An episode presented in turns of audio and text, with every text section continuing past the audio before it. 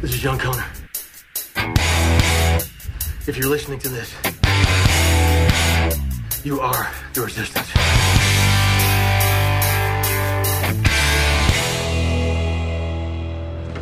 Você está nervoso com a luta? É, tô assustado. Não parece. Eu não posso aparentar. Então você não tem que lutar. Mas eu acho que tem. Ah, olha, viver com você não foi nada fácil. As pessoas me veem, mas pensam em você. Agora, com tudo isso de novo, vai acabar sendo muito pior. Não tem que ser, filho. Ah, mas vai ser. Por quê? Você tem muita coisa. O quê? Meu sobrenome? Foi por isso que arranjei um emprego decente. Por isso que as pessoas me tratam bem desde o começo. Agora eu começo a conseguir as minhas coisas. Eu começo a conseguir tudo sozinho. E isso acontece. Eu estou pedindo um favor a você. Desista dessa luta. Isso vai acabar muito mal para você e vai acabar muito mal para mim. Acha que eu prejudico você? Acho. Tá me prejudicando. Hum, essa é a última coisa que eu quero na vida. Eu sei que você não quer fazer isso, mas é exatamente o que está fazendo. Não liga pro que as pessoas pensam. Não te incomoda que as pessoas fiquem fazendo piadinhas de você e eu vou estar incluído nisso. Acha que isso está certo? Você acha?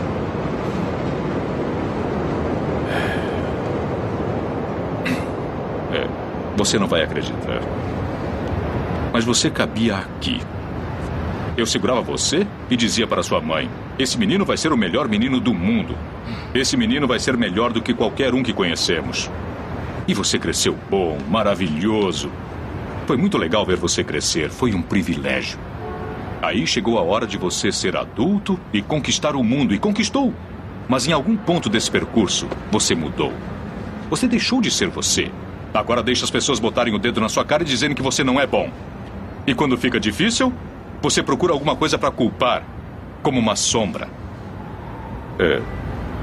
Eu vou dizer uma coisa que você já sabe.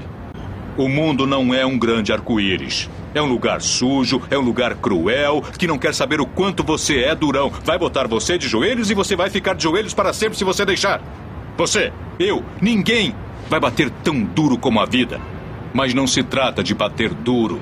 Se trata de quanto você aguenta apanhar e seguir em frente, o quanto você é capaz de aguentar e continuar tentando. É assim que se consegue vencer. Agora, se você sabe o seu valor, então vá atrás do que você merece, mas tem que ter disposição para apanhar. E nada de apontar dedos, dizer que você não consegue por causa dele ou dela ou de quem seja. Só covardes fazem isso e você não é covarde. Você é melhor do que isso.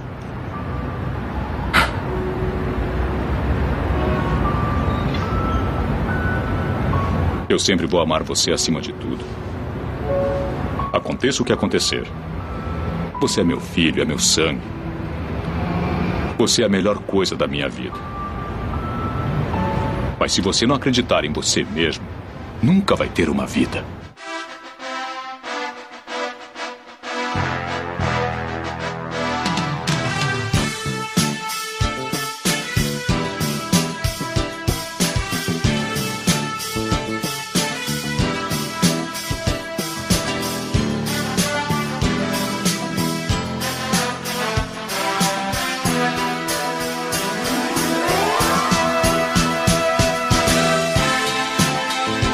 Fala Resistência, vamos seguindo na continuação do RP Off, filmes que nos edificam. Na primeira parte, que já está disponível aí no feed para você, se você ainda não ouviu, nós falamos sobre filme de suspense e filmes de ação. E agora para fechar, a gente vai falar sobre filmes de drama e filmes de comédia, que de alguma forma acrescentaram algo às nossas vidas.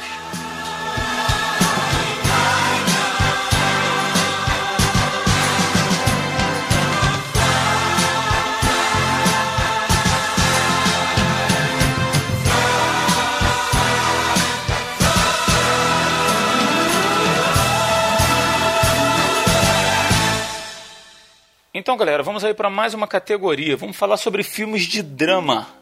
Vamos começar aí com o Will. Fala aí, Will. Qual filme de drama aí que você trouxe pra gente? Vamos lá, meu querido host. Ó, oh, querido líder.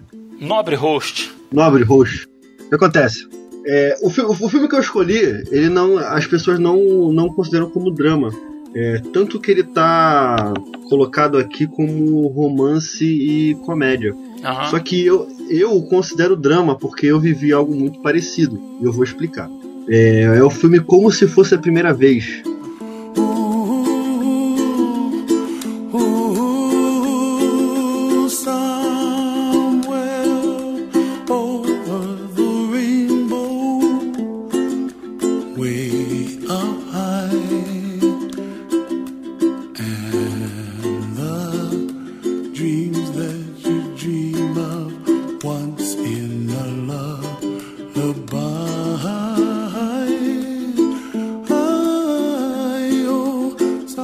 Teve amnésia?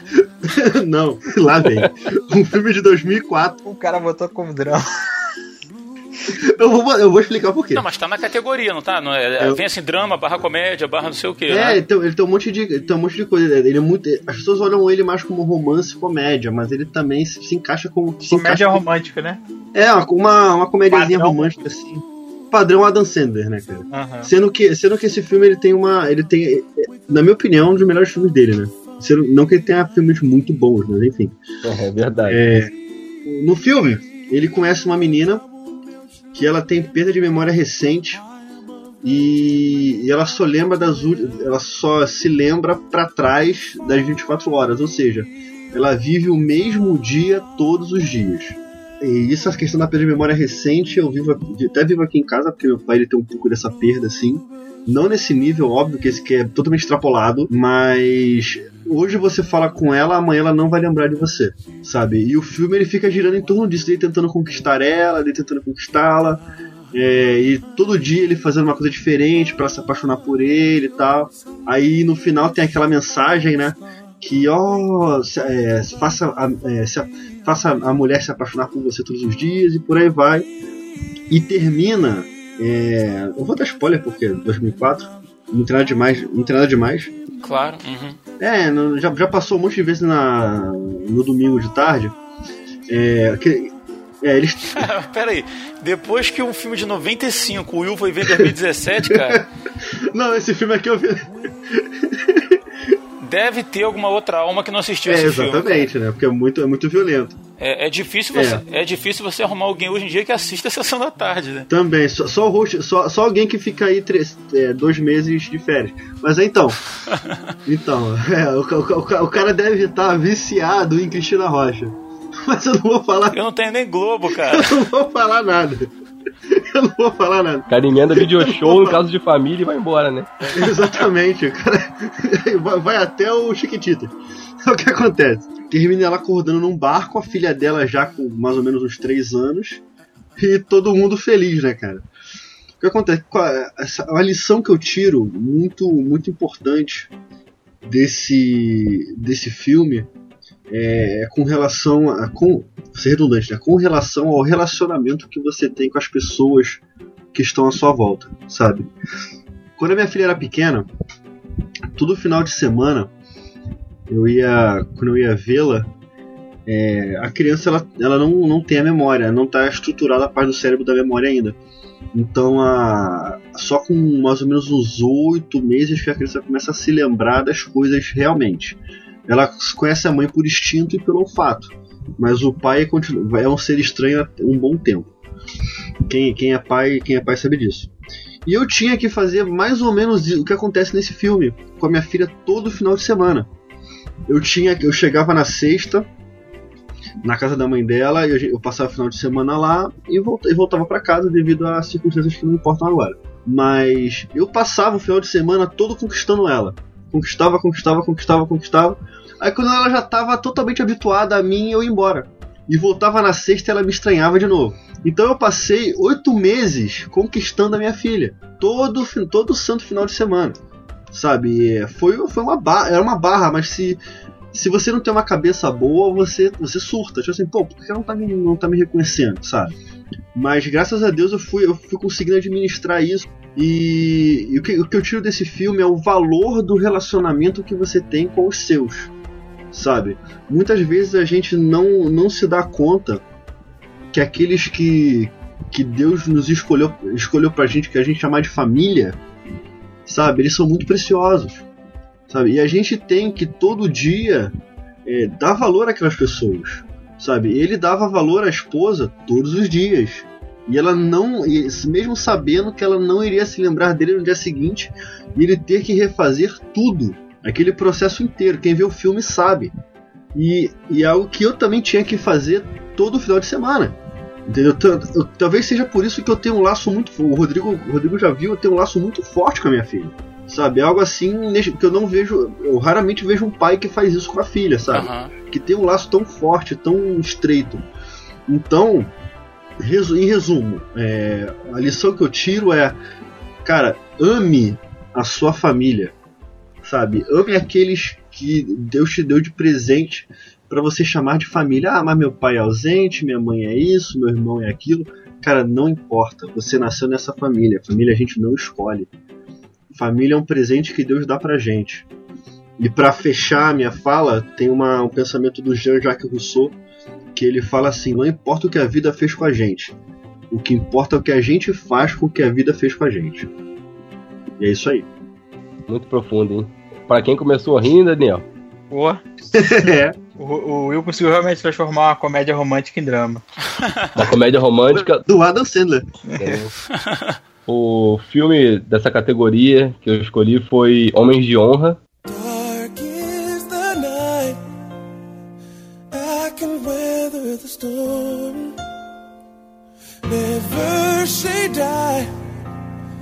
I've been down this road before.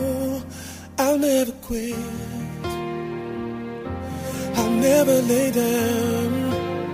Mm. See, I promised myself that I'd never let me down. Caraca, E- filmaço. É um filme com Cuba Gooding Jr., com o Robert De Niro, com a Charlize Theron. É um filme de 2000, acredito que todo mundo tenha visto também, né? Porque é velho já pra caraca. E esse passou também na televisão muitas vezes. É um filmaço. E resumo, em resumo do filme, é o Cuba Gooding Jr. Ele é um Cal, Cal Bashir, e ele veio de uma família negra, família humilde, de uma zona rural de Kentucky. O sonho dele era ser mergulhador. E ele entra pra marinha como cozinheiro. E um belo dia lá ele vai, tipo, nadar, tipo, na sexta. E ele era proibido os negros nadarem na sexta, só podia nadar em outro dia. Só que aí, aí ele vai preso e tal, ele é punido. Só que aí o nego vê que ele nada muito, que ele tem aptidão para aquilo ali. Aí ele consegue entrar para pro grupamento de nadadores de resgate. E quando ele solicita para entrar na, na, na escola de mergulhadores, que era o sonho dele, ele encontra com, com Billy Sunday, que é o Robert De Niro, que, que é um instrutor de mergulho lá, que é muito tirano e tal. E daí vai desenrolando o filme. E esse aí é um dos poucos filmes, cara, que eu já vi, tipo, mas eu, eu não sou muito de repetir filme. Eu, eu tenho esse problema de não ver filme mais de, tipo assim, uma, duas vezes eu já vi muito filme. Esse aí eu já devo ter visto mais cinco, Homens de Honra. É muito maneiro esse filme, cara. Porque ele passa, né, cara, tipo, ele é feito, ele é totalmente feito contendo, tipo, honra, glória, persistência, teimosia, empenho, é lutar pelo objetivo o tempo todo, né, cara? E a- a- as, as mensagens que ele passa é, tipo, que sempre vai ter gente que vai colocar a gente pra baixo. Vai ter gente que vai desacreditar da gente, vai ter gente que vai duvidar que a gente é capaz de conseguir alguma coisa. E às vezes essas pessoas que fazem isso com a gente são as pessoas que são mais próximas da gente. Foi até, até o que o Will falou da família, que a gente não escolhe, é um presente. Às vezes esse presente é um desafio pra gente, pra gente até melhorar como ser humano. E muitas vezes essas pessoas colocam a gente pra baixo, entendeu? E a gente tem que lutar contra isso, e é o que acontece com ele, que tipo, o, o, o Cuba Golden Jr. e o De Niro, eles são muito amigos no filme, só que o De Niro não acredita na capacidade do, do Cuba Golden Jr. Mas ele vai até o final, ele persiste pra buscar o sonho dele. A mensagem pra mim é essa, que se você tem um ideal de vida, não importa o obstáculo, não importa se alguém vai falar pra você que, que não vai dar, que você tem que buscar, tá ligado? É um sonho, é um sonho, o sonho é seu, e até o Emicida na música dele fala, né, que o- você é o único representante do seu sonho aqui na Terra. Se você não correr atrás do seu sonho, cara, esquece. Ninguém vai correr Aham. por você atrás do seu sonho. Eu Então, jurava tipo, que você ia citar sabor de mel. Ah, não. Não, Deus me livre, pô. Podcast, já- esse podcast já começou falando que era igual o Titanic, que não derrubava, vou usar todo sabor de mel, você tá doido. Tá arriscando muito, né, cara? Tá, não, tá tá doido. arriscando muito. Eu, hein? E não tem nem vingança no filme, pô. É só o cara é só pra alcançar o objetivo dele. Não, esse filme é, ele é muito bom mesmo. É Muito um dos bom, meus cara. prediletos. Eu até eu, eu nem sei porque eu não tenho ele na minha coleção, porque eu gosto bastante desse filme. Esse filme tinha um adesivo, eu tinha um adesivo do, do pôster dele no- lá no meu terraço. No meu terraço tinha alguns adesivos na parede, assim, de, de, de pôster de filme, e ele era o maior, cara. É, pô, é um filmaço, cara. Meu filme, filme favorito. Fácil.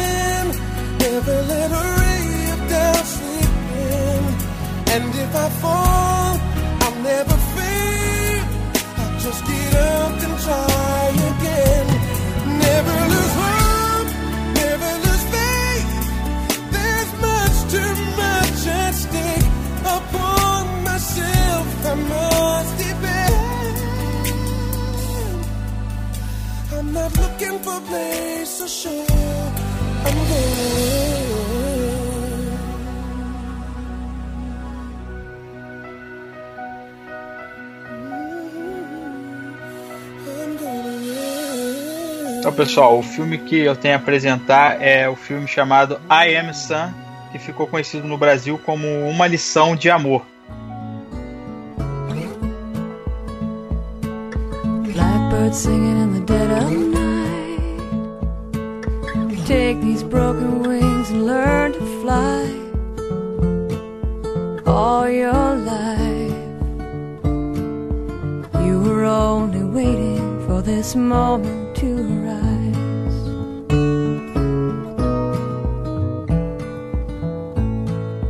Blackbird singing in the dead. Champagne, Michelle Pfeiffer e Dakota Fanning. O Champagne faz um personagem chamado Sanderson. Ele é um- uma pessoa especial, né? Ele tem por volta dos seus 30 e poucos anos, 35, e ele tem a idade mental de uma criança de 7 anos. E ele acaba tendo uma filha. Ele se envolve com uma mulher com, com normal, né? mentalmente normal, né, mentalmente capaz, e mas ela abandona ele com medo de que a criança também tenha nascido com tenha nascido especial e ele cria essa criança sozinho, sozinho entre aspas, né, mas com a ajuda de uma, de uma vizinha e de um grupo de amigos dele também que são pessoas especiais. Só que a garota vai crescendo e num determinado momento da história, a sua capacidade mental ultrapassa a capacidade mental do seu pai e isso acaba criando conflitos de, de, de relacionamento entre ela. E a própria sociedade não aceita, né? Ela acaba lidando com, a- com as crianças do colégio que zombam do pai dela. E ela, como qualquer criança que é zombada, ela se sente ferida com isso. Ela tem uma reação, acaba fugindo do, da- do, do pai e se esconde. O conselho tutelar lá dos Estados Unidos acha. E eles começam a achar que é impossível essa criança ficar. é, continuar sendo criada por ele, porque ele não tem capacidade mental de criar ela. E aí o personagem de Champagne ele vai, vai atrás da, da personagem da, da Michelle Pfeiffer, que é a Rita Harrison, que é uma advogada top, né? Aquelas advogadas de empresa consagrada de advocacia. E ela não é famosa por fazer. por defender casos de graça, né? Pro bono, como eles chamam no filme. Aham. E aí, por causa de uma brincadeira dentro do, do, do, do, do trabalho dela, né? Ela acaba aceitando o caso dele.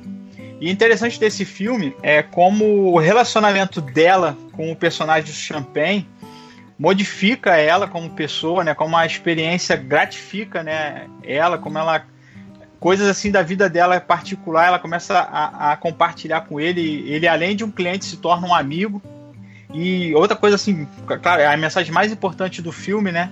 Que é o amor do, do, do Champagne, apesar da, de toda a limitação dele, mas aquele, aquele desejo de ele criar a filha. E de como ele mesmo sendo do jeito que é, ele faz falta para a filha dele. Às vezes a gente acha que, que é o que a pessoa veste, que é o que, é, o que, que um pai pode dar, o que, que o pai pode contribuir, e o que a filha dela, que a filha dele precisava era da presença do pai.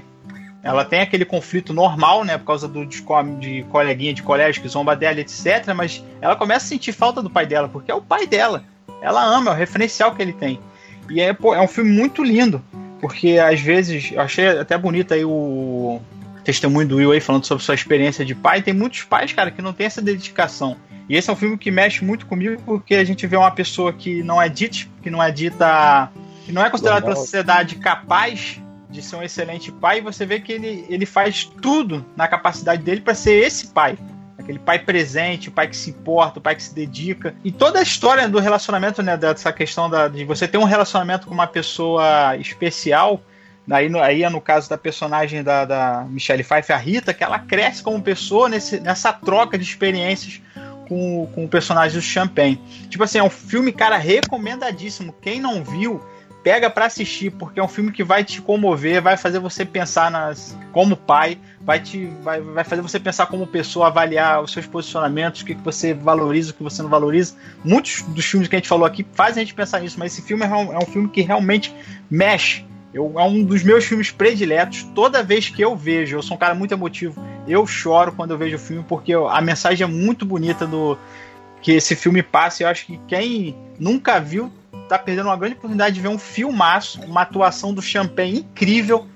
O Champagne não parece que é um ator, parece que ele é realmente um, uma pessoa especial. É incrível mesmo a transformação dele. E eu recomendo. É uma, uma para fazer se reavaliar mesmo como você encara a sua vida.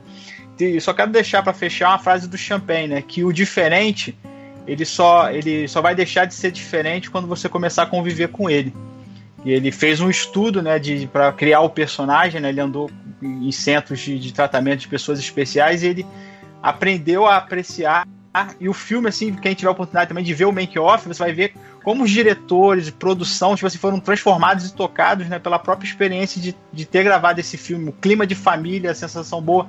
Foi um filme que acrescenta muito na vida das pessoas, né? São coisas que você precisa viver, vivenciar, correr atrás para sentir e se permitir mudar, né, pela, por essa experiência. Daniel, bacana que tem um, tem um filme nacional chamado Colegas, que os atores são portadores de síndrome de Down. Isso. E o, e o principal ator, eu não, não, me recordo o nome dele, ele era muito fã do Champagne exatamente por causa desse filme. Uhum. Né? E que ele fazia uma, uma pessoa com, uma deficiência mental. E ele, o sonho dele era conhecer o Champagne e tal, e ele foi aos Estados Unidos, eu não, não me recordo o estado onde mora o Champagne, e foi recebido lá, tiraram fotos juntos isso, e tal. Isso ele mesmo. não, não permitiu a imprensa entrar, né? Mas ele tirou uma foto lá que depois Bacana, foi divulgada e tal, assim, bem, bem interessante, né? Só pra, só pra constar vejam esse filme com o áudio original. Eu não gostei muito da dublagem, para mim matou muito o personagem do Champagne. Se você for assistir, se você tiver dificuldade com o idioma inglês, não gosta de ver filme legendado, aí realmente não tem jeito. Mas a minha indicação é ver o filme com o áudio original.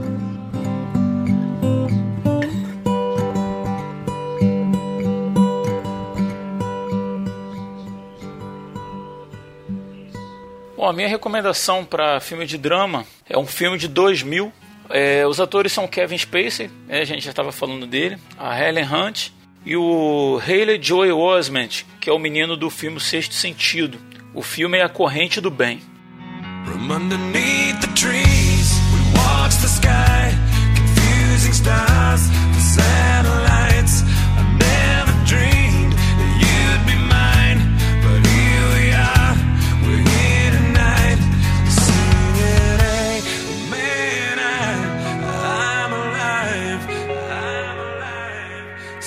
Cara, esse filme, como drama, assim, ele mexeu muito comigo, cara, desde o começo.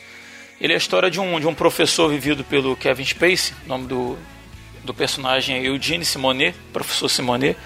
Ele é um professor de estudos sociais, né, e durante as aulas dele ele faz um desafio aos alunos para que ele é, desenvolvesse um trabalho, um projeto com o objetivo de mudar o mundo. Isso para crianças assim na no início da época ele devia ter aqui, uns 9 anos, talvez, nesse né, muito. E assim, as crianças trouxeram ideias, umas interessantes, outras nem tanto, bababá e tal, algumas não, não inovaram muito.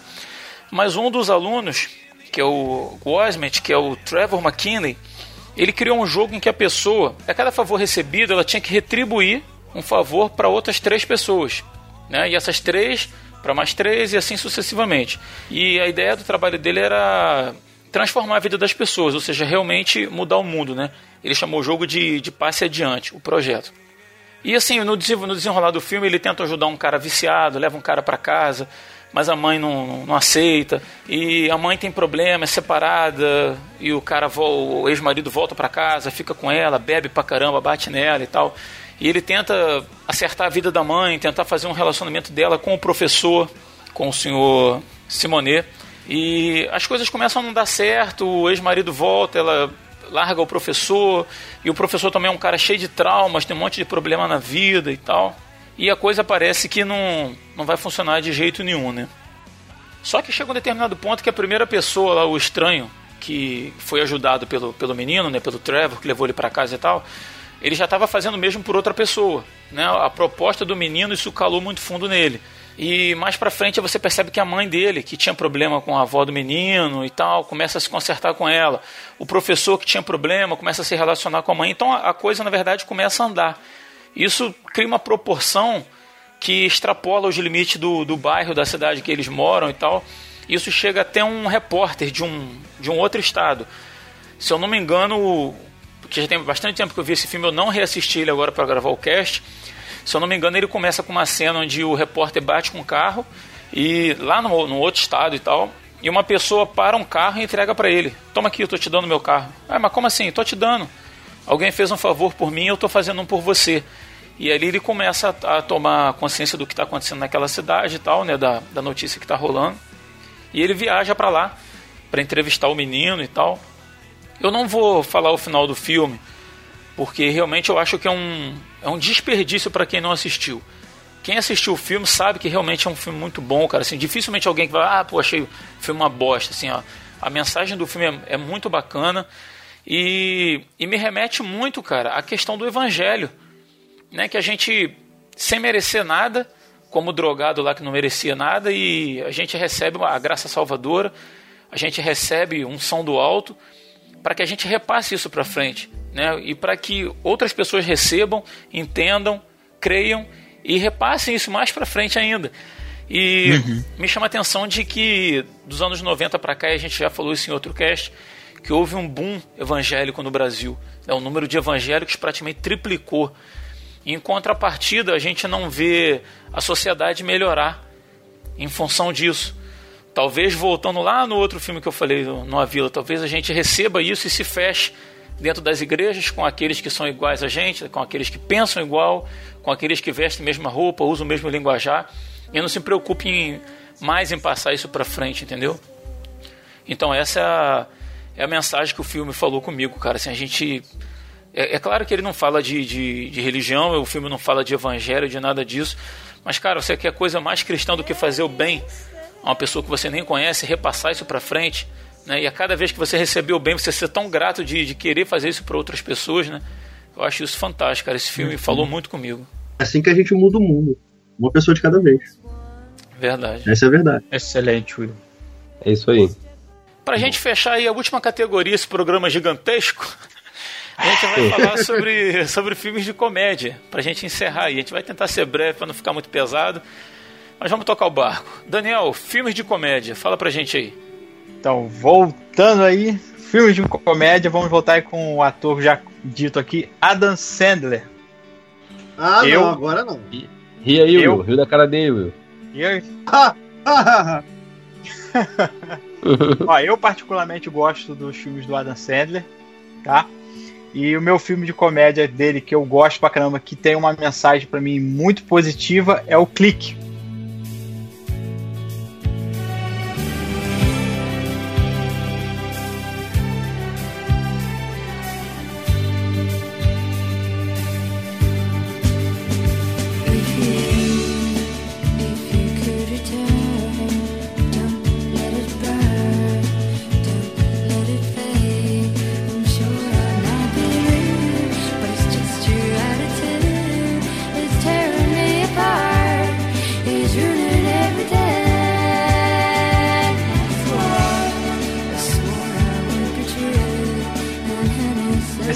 Né, o Adam Sandler faz o Michael Newman, que é casado com a dona, que é a Kate Beckinsale, e ele é um engenheiro, um designer de arquitetura, alguma coisa assim, trabalha numa empresa de arquitetura, e ele está insatisfeito com a vida dele, né? Ele está correndo atrás de uma promoção no trabalho que, segundo ele, vai mudar a sorte dele, vai fazer ele ser um cara mais feliz, vai melhorar a situação ele acha que melhorando a situação financeira da sua família, a ele e a sua família serão mais felizes. E no meio dessa busca em, do, do, seu crescimento profissional, ele acaba tendo um encontro com funcionários de uma loja lá, ele sai para fazer umas compras para a família lá que a esposa pediu, e ele acaba tendo um encontro com Morte, que é, inter- é interpretado pelo Christopher Walken, né? Cara, Então, é o ator mais sinistro de Hollywood, cara. eu gosto Ele é dele muito estranho, cara. Eu gosto pra caramba. E quando ele tem esse encontro com o Morte, o Morte oferece para ele um controle que, segundo o Morte, vai resolver os problemas do Adam Sandler a curto prazo, né? O Adam Sandler recebe um controle remoto e com esse controle remoto o Adam Sandler começa a ter um tipo de controle sobre a vida dele, de avançar problemas, pausar problemas. Ele brinca assim como se fosse um controle remoto da vida, onde ele altera algumas coisas, mas o controle tem um certo limite. E de acordo com as decisões que o Adam Sandler toma, o controle tem uma memória, uma memória que ela vai começa a repetir essas ações. Ele cria um programa que aquilo que é, é principal para Adam Sandler, o controle salva e começa a, a reproduzir, a reproduzir as decisões do Adam Sandler automaticamente sem que ele tenha que apertar o botão para decidir. E aí o filme começa a avançar porque o come- começa a pular fases da vida dele, porque ele tá querendo correr atrás desse, dessa promoção financeira dele, e ele começa a perder fases da vida dele. E quando o tempo passa, né, ele, o, há um salto de tempo, ele descobre que ele se separou da mulher, ele descobre que ele perdeu o relacionamento com os filhos, e que ele conseguiu ganhar a promoção dele, mas ele viu tudo aquilo que ele valorizava, que era a família dele, indo embora. E pra mim o, o clipe ele, ele traz essa mensagem impactante, somente no final, né? Quando eu vou contar aqui, porque sei lá quem não viu ou não, mas tem o casamento do filho dele e ele vira pro filho dele e fala, cara, a família é a coisa mais importante. Porque o filho dele tá com compromisso também em relação à empresa e vai deixar de ir pra lua de mel com a esposa e fala, cara, família vem em primeiro lugar. Porque ele entende que ele correu tanto atrás do sonho dele de ser bem sucedido financeiro e ele perdeu tudo o, o, o que ele tinha, né? De mais importante que era o seu casamento e o seu, o seu relacionamento com a sua esposa e o relacionamento com os seus filhos. Uhum. E porque eu acho que esse filme tem uma mensagem muito interessante, porque, cara, é Hollywood que tá dizendo isso pra mim. E eu acho muito engraçado quando eu abro, eu ligo a minha TV, ou eu leio um texto no, no, no- no Facebook, onde quer que seja, ou eu ligo a minha TV e vejo um pastor pregando, dizendo que dinheiro é a coisa mais importante que você tem pra conquistar e que foi isso que Jesus tem, tem para dar pra você É o melhor Eu fico assim, terra, né? É o melhor dessa terra. E eu fico assim impressionado quando é Hollywood que prega pra mim justamente o contrário. Valorize sua família, cuide bem da sua esposa, ame os seus filhos, porque ganhar dinheiro não é o mais importante dessa vida. Como diz o Paulo, né? Tendo o que comer, o que vestir. Ficamos satisfeitos, cara. A vida já foi dita aqui nos outros, nos outros filmes, né? O tempo é tão curto. As pessoas que estão ao nosso, ao nosso lado foram nos dadas por Deus, então vamos aproveitar elas, né? Tipo assim, eu gosto bastante desse filme e, e a minha mensagem crítica é essa: é Hollywood que tá dizendo pra mim que a minha família e que meus filhos são importantes. E é engraçado ver pastores dizendo o oposto. Verdade, cara. Esse, esse filme daria um ótimo episódio de Black Mirror, hein, cara? Verdade. Daria, Verdade. daria, daria um ótimo episódio de Black Mirror. Sabe, só, só para o último comentário sobre o filme, uma cena que eu acho assim, caraca, assim, fantástica a, a, a pegada, pelo menos pra mim foi. Quando ele acorda, né, e volta pra vida normal dele, ele abraça o carro dele e beija. Caraca, como eu amo esse carro de classe média, assim, de, de- como ele ama. Porque ele entendeu que ele perdeu tudo aquilo. Ele falou, então, tipo assim, ele valorizou a vida que ele tinha. Às vezes a gente tá dizendo, caraca, que vida de merda que eu tenho, que vida de bosta que eu. Pô, não tenho nada que eu quero, não tenho um carro que eu quero. Pô, a gente tem tudo que a gente quer, porque a gente é feliz, cara. É só. É só é, Tem tudo que a gente precisa, a gente né? tudo que a gente precisa e a gente não- às vezes não consegue enxergar isso. Verdade. Verdade. Ó, Luan, Excelente. Luan, Muito bom. categoria comédia, qual Oi. o último filme aí que você tem pra apresentar pra gente? A minha indicação de comédia, eu usei o macetinho que vocês utilizaram lá da categoria dos filmes. E eu vou, eu vou falar. E eu vou Mas falar sobre. Will, cara. e eu vou falar sobre o Divertidamente.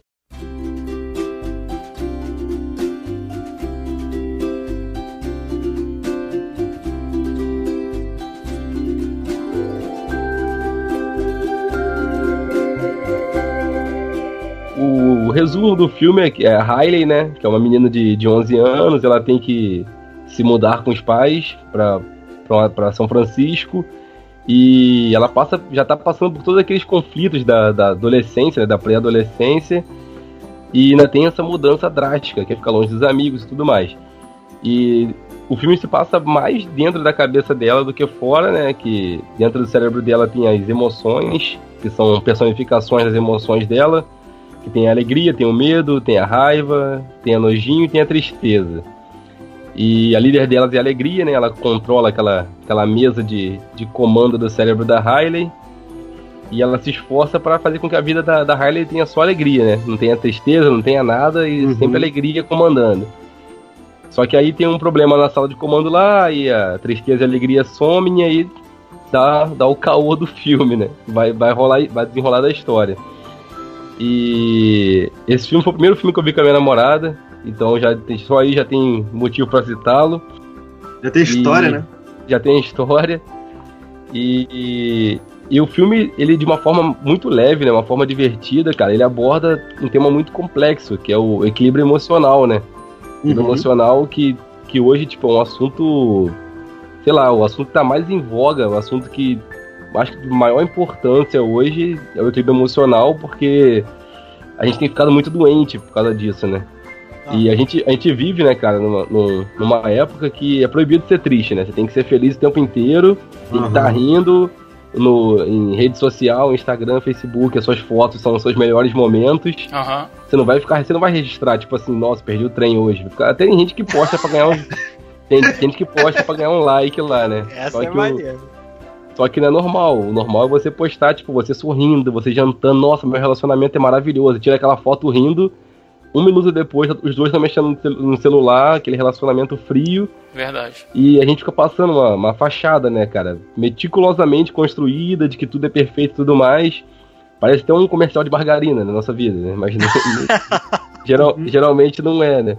Uhum. E isso é muito perigoso, né, cara? Que a gente fica escondendo alguns sentimentos, às vezes a gente se abrir com o próximo, a gente fica guardando algumas coisas para passar que a gente tá sempre feliz, né? E João 16:33, Jesus fala que a gente teria, teria aflições no mundo, né, cara? Que nem tudo são flores na nossa vida e que e por não entender isso, muita gente tá doente, como eu disse. Muita gente fica frustrada com o que faz e tudo mais por causa disso, porque, tipo, tem que encontrar alegria, tem que encontrar felicidade em qualquer coisa que faça. O trabalho tem que ser a coisa mais divertida do planeta. Às vezes o cara tem um trabalho estável, o cara, tipo, é um advogado, que não tem nada de engraçado ser um advogado, nem nada disso. Às vezes não é nem um sonho do cara, mas o cara se formou, é um advogado, ele fala, ah, não gosto de ser advogado não, acho que eu vou fazer um blog de algo. Pô, caraca, cara, nem tudo na vida é pra ser, tipo, divertidão. É, tem coisa que é obrigação, e obrigação nem sempre é legal, né, cara? Trabalho E- tem que ser divertido. É, certo. tomara que sim, né? Mas se não for, É, se Não puder for ser, legal, é pô. melhor, né? Mas. é. Se puder mas- ser melhor, né, cara? Mas trabalho normalmente não é divertido, cara. A verdade é Pois essa. é. Pois é, e o que o, o que o Daniel tava falando sobre, sobre o filme Clique, né? Que a gente que ele abraça o carro e aquilo ali pra ele já fazia muito sentido pra ele ter aquele carro, fazia mais, fazia mais sentido do que levar uma vida do, no macete, né? Usando o Game Shark do, do PlayStation lá pra ter dinheiro, pra ter as coisas. Verdade. E por muitas vezes, né, cara, a gente, a gente reclama de, do que a gente tem, reclama do que a gente é. A gente olha pro lado e vê que talvez o que a gente tem, o que a gente é, o que a gente considera muito inútil pra gente, aquilo ali, tipo, seria o máximo da vida de alguém, entendeu? E a gente deixa isso, e, tipo, é um tapa na cara quando a gente, quando a gente para pra pensar nisso. E que a gente tem que, eu acho que a gente tem que guardar, assim, tipo, o resumo do, do filme é que a gente tem que guardar que não importa o tamanho de problema nem nada que, que a gente tá passando, a gente tem que saber lidar com nossas emoções, né, cara? E nós, como cristãos, nós temos que saber que a nossa alegria vem de Deus, nossa esperança vem dele. Sim, E, sim. tipo, não é do nosso trabalho, não é do, da nossa conta bancária, não é do nosso relacionamento, nem nada disso.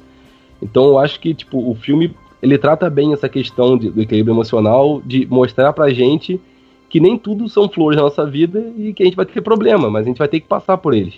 Bacana, cara. Você chorou no final desse filme, Lu? Não chorei não, tá com a minha namorada, né, cara? Como é que eu vou namorar? Pega malzão, né? Ok. ela, ela chorou, mas eu não chorei, pô. É, tava eu e minha filha. Tava, a gente viu esse filme tem o quê? No começo do ano, tava com a minha filha, a gente viu esse filme, ela dormiu, né? Como toda mulher que viu o filme comigo, não sei porquê. É, e eu chorando igual criança. Pô, esse filme é maravilhoso.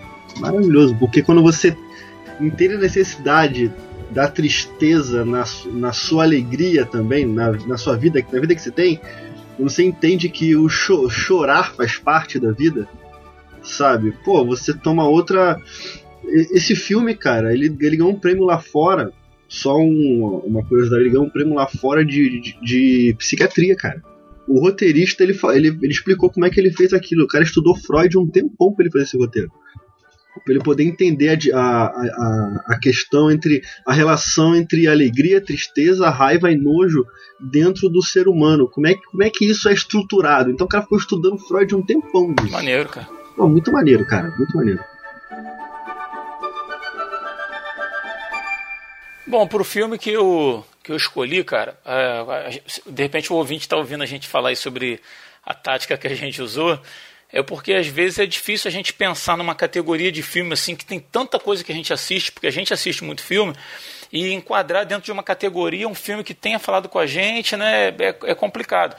Então essa tática foi a seguinte: escolher o filme que a gente tem em mente e olhar né, no- nos- nesses sites que são mais voltados para os cinéfilos, tem as categorias, tem as especificações técnicas, né, lá escrito direitinho, direção e tal, e costuma vir as categorias em que o filme está incluído. Esse filme que eu escolhi, por exemplo, ele está na categoria drama, aventura e comédia. Então, assim, é pra gente não ser desonesto e enfiar a goela abaixo uma coisa que eu não tivesse nem categorizado desse jeito, né? Exceto o Will. É, exceto eu. Exceto eu. E esse filme que eu escolhi para colocar na categoria comédia, ele é um filme que me fez rir, mas também me fez chorar, me emocionou muito e tem uma lição muito bacana de vida. É um filme com Morgan Freeman e com Ah, o Jack Nicholson. O filme é Antes de Partir. Take all of your wasted honor. Every little past frustration. Take all of your so-called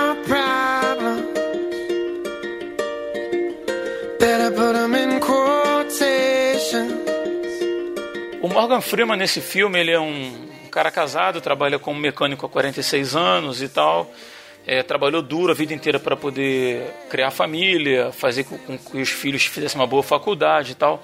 Ele está sendo submetido a um tratamento experimental para combater um câncer.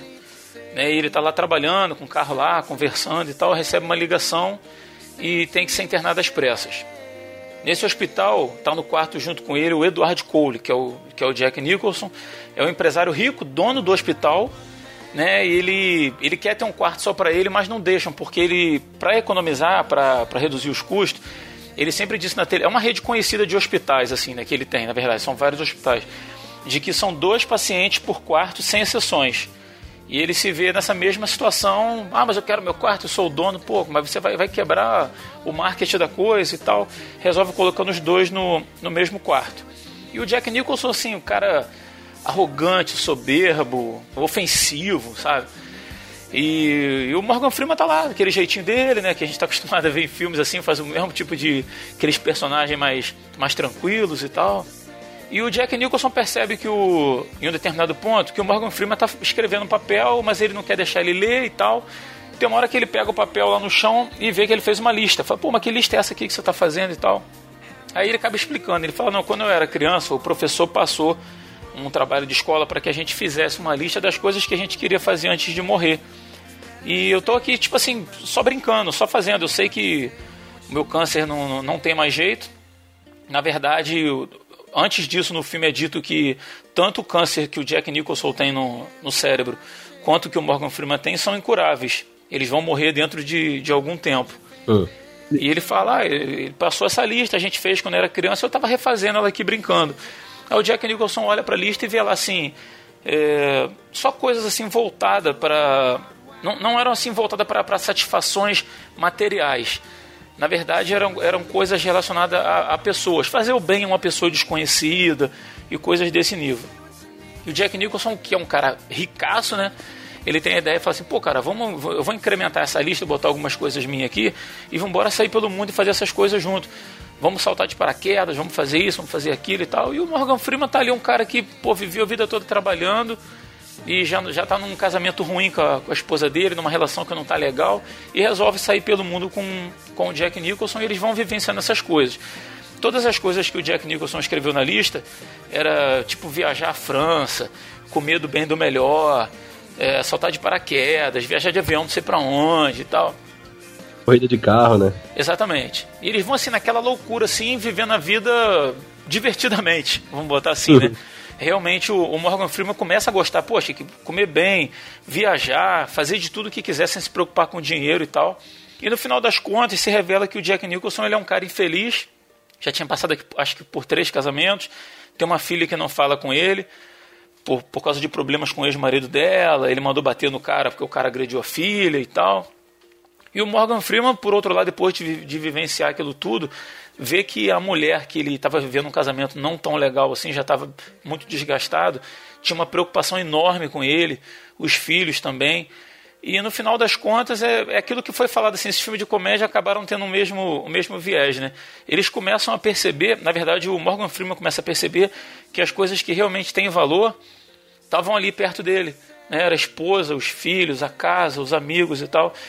E isso de alguma forma acaba contagiando o personagem do Jack Nicholson, que acaba se aproximando da filha dele e tal. E assim, até por um lado, embora seja um filme assim que você dá boas risadas com ele, essa parte quando te traz a, a realidade da morte, a proximidade da morte, é muito duro, Aham. né? Assim, é, é muito é muito visceral. E principalmente para mim, porque eu, eu vivi agora nesse mês de maio o falecimento de um primo queridão, muito querido mesmo, com 50 e poucos anos e com um, um câncer no cérebro.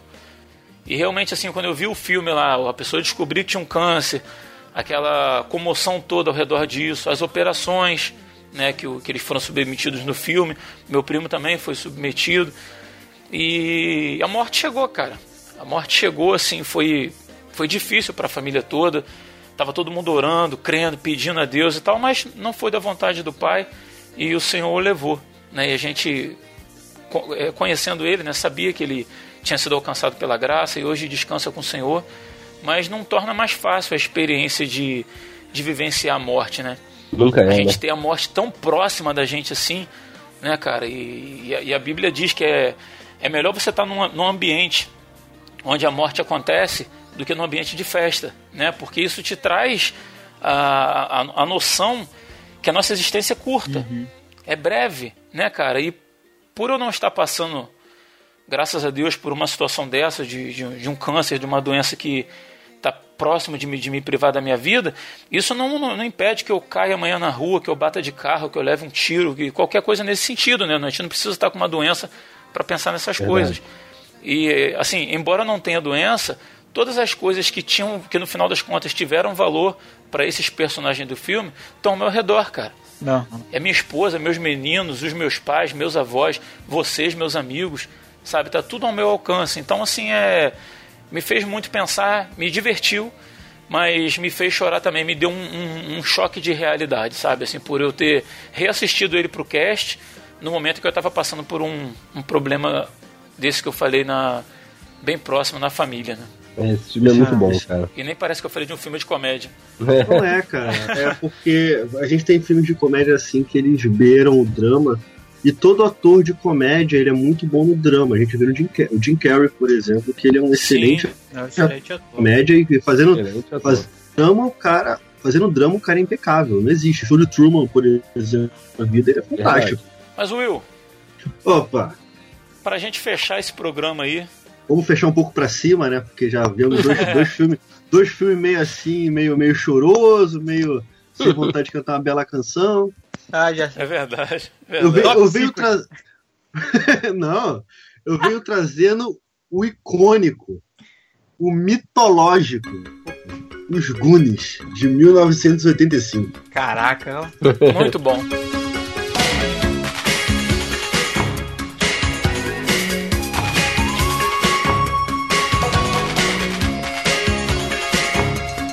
Um clássico da sessão da tarde que eu perdi as contas das vezes que eu vi esse filme, cara. E todas É as vezes verdade. que eu vejo, eu me divirto horrores. Porque ele é um filme, como, ao meu ver, tá? Como você não, se, não faz hoje em dia, porque ele é um filme inocente, Aham. sabe? Um filme de aventura inocente. Aham. Você tem a, a questão do menino que gosta da menina mais velha, Verdade, verdade. mas você vê que não tem, não tem o mínimo de conotação sexual ali, nada, nada, nada. E é um filme que É fala aquela- sobre amizade. É aquele amor puro de, que- de criança mesmo. É, cara, é, é é- é aquele amor de criança com o olhar de criança, porque hoje em dia a gente tem amor de criança com o olhar de adulto, que tem a mente mais, mais suja do que não sei o que, né? E o filme de 85, o- só, só o diretor merece, mereceria um cast à parte, que é o Richard Donner, né? O cara só dirigiu os dois Supermans e, e os quatro Máquina Mortífera, só isso. O cara que, o cara que dirigiu os Goonies, ele, pra ele lidar com o elenco infantil, conseguir a química que eles tinham. O gordinho, cara, o gordinho é sempre o melhor dos filmes, né, cara? Aham. O gordinho. No, no Super Bad, o gordinho também é atração à parte, mas nos Goonies, cara, o gordinho tem uma parte que é genial, cara. Tem uma parte que os, o- os piratas, né, vão, vão chegar pra, pra tentar pressionar ele. Aham. Aí prendem ele e tal, confessa, confessa, confessa. Aí ele fala, começa a relatar o momento que ele tá no cinema, tal, que ele vomita, que ele vomita e todo mundo vomita junto. Ele começa a chorar, os caras ficam. ficam Conta tudo, né? Conta é, os tudo. caras começam a ficar enjoados também, né? Pô, eu, eu tava lá vomitando e todo mundo vomitou junto e tal. Cara, é muito bom, cara, é muito bom. Ô garoto, eu quero que você conte tudinho pra gente. Tudinho. Tudinho! Tá bom, tudinho, tudinho, eu falo. Na terceira série eu colei na prova de história. E na quarta série eu roubei a peruca do meu tio e colei na cara quando fiz o papel de Moisés na peça da minha escola. E na quinta série eu empurrei minha irmã pela escada e coloquei a culpa todinha no cachorro. Foi por isso que minha mãe me mandou pro, pro acampamento de garotos gordos.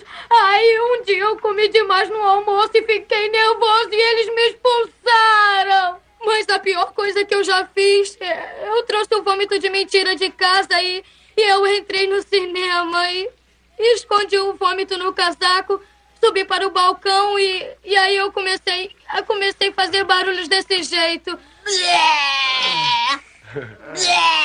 Então eu joguei o vômito lá de cima em todo mundo lá de baixo e aí então então foi horrível. Todo mundo começou a enjoar e a vomitar uns nos outros. E eu nunca me senti tão mal em toda a minha vida. E você entende nesse filme o valor da amizade, cara. Sabe? Hoje em dia, é, se a gente for no nosso Facebook, a gente tá lá. Ah, quantos amigos você tem no Facebook? Ah, eu tenho 900 amigos no Facebook. Com quantos deles você fala todo dia? Ah, eu falo com dois. Então, esses dois que você fala todo dia são seus amigos de verdade. A verdade é essa. Aham. Pô, todavia, é, hoje, na plasticidade de relacionamentos que a gente tem hoje em dia, onde tudo é muito volátil, onde tudo é muito descartável. Eu tenho um amigo hoje e amanhã eu não tenho. Sabe, eu fico irritado com meu amigo, eu simplesmente excluo ele do Facebook e tá tudo certo. É, você ter amigos de verdade, onde você consegue compartilhar alegria, tristeza, consegue compartilhar uma doença, é, consegue um abraço, consegue uma palavra amiga, consegue uma palavra de repreensão.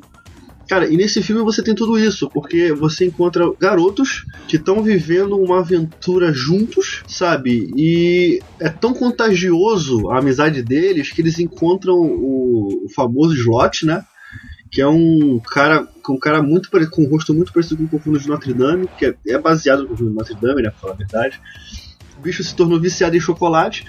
Aí você tem é, a amizade deles, é tão contagiante, contagia esse cara que tava totalmente de fora. Sabe, ele era, ele era o, o, o leão de chá, o leão de chácara do grupo das pessoas mais, vamos botar assim, e ele vira amigo dos caras. Então é essa mensagem bonita que você não tem hoje em dia. Sabe, de uma amizade verdadeira, no qual você pode confiar, que ali estavam dependendo um dos outros para sair daquela situação.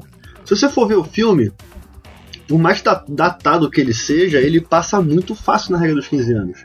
Quando eu fui escolher esse filme, eu falei assim, caraca, tem 30 anos que eu vi um filme. Que, esse filme foi feito. E eu lembro desse filme com muito carinho na sessão da tarde da Globo, Aham. sabe? E, e era lá que passava, era lá que eu via, e cara, eu adorava esse filme.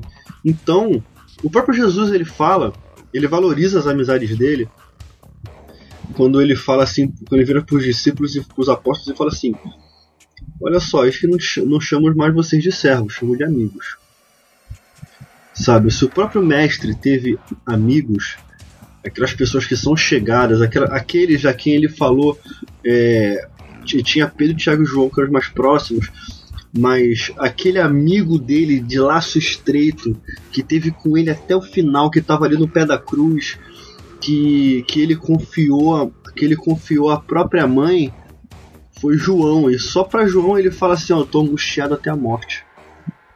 Só para João que ele fala isso, sabe? E você hoje em dia a gente vê pessoas rodeadas de outras pessoas, mas amigos a gente não tem, sabe? Então que a gente também aprenda a cultivar amigos. Essa, é- essa é a mensagem que, pra, que me passou pra esse, que esse filme passou para mim. Show de bola, cara.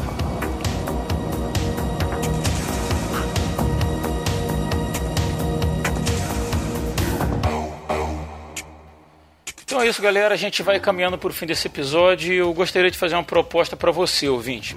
Manda uma mensagem de áudio para gente através do WhatsApp ou do Telegram e eu vou deixar um número especificamente para isso na descrição do episódio no nosso site, tá bom?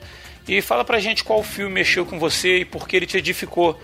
A gente gostaria muito de saber e compartilhar essa coisa tão fascinante que a sétima arte tem de marcar nossas vidas, muitas vezes de forma definitiva e profunda, beleza? Queria agradecer aí aos nobres cinéfilos aqui hoje presentes. Ou, Muito legal estar com vocês aqui hoje, Valeu. cara. Isso aí. amém, tamo junto. Bacana compartilhar com vocês dessa, dessa paixão que a gente tem em comum. Então é isso, galera. O RP Off vai, mas volta. A gente fica por aqui. Eu sou Rodrigo Oliveira. Se você está ouvindo isso, você é a Resistência.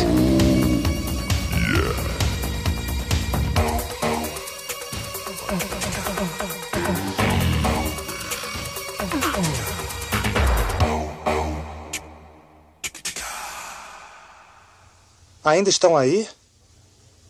Já acabou. Pode ir embora.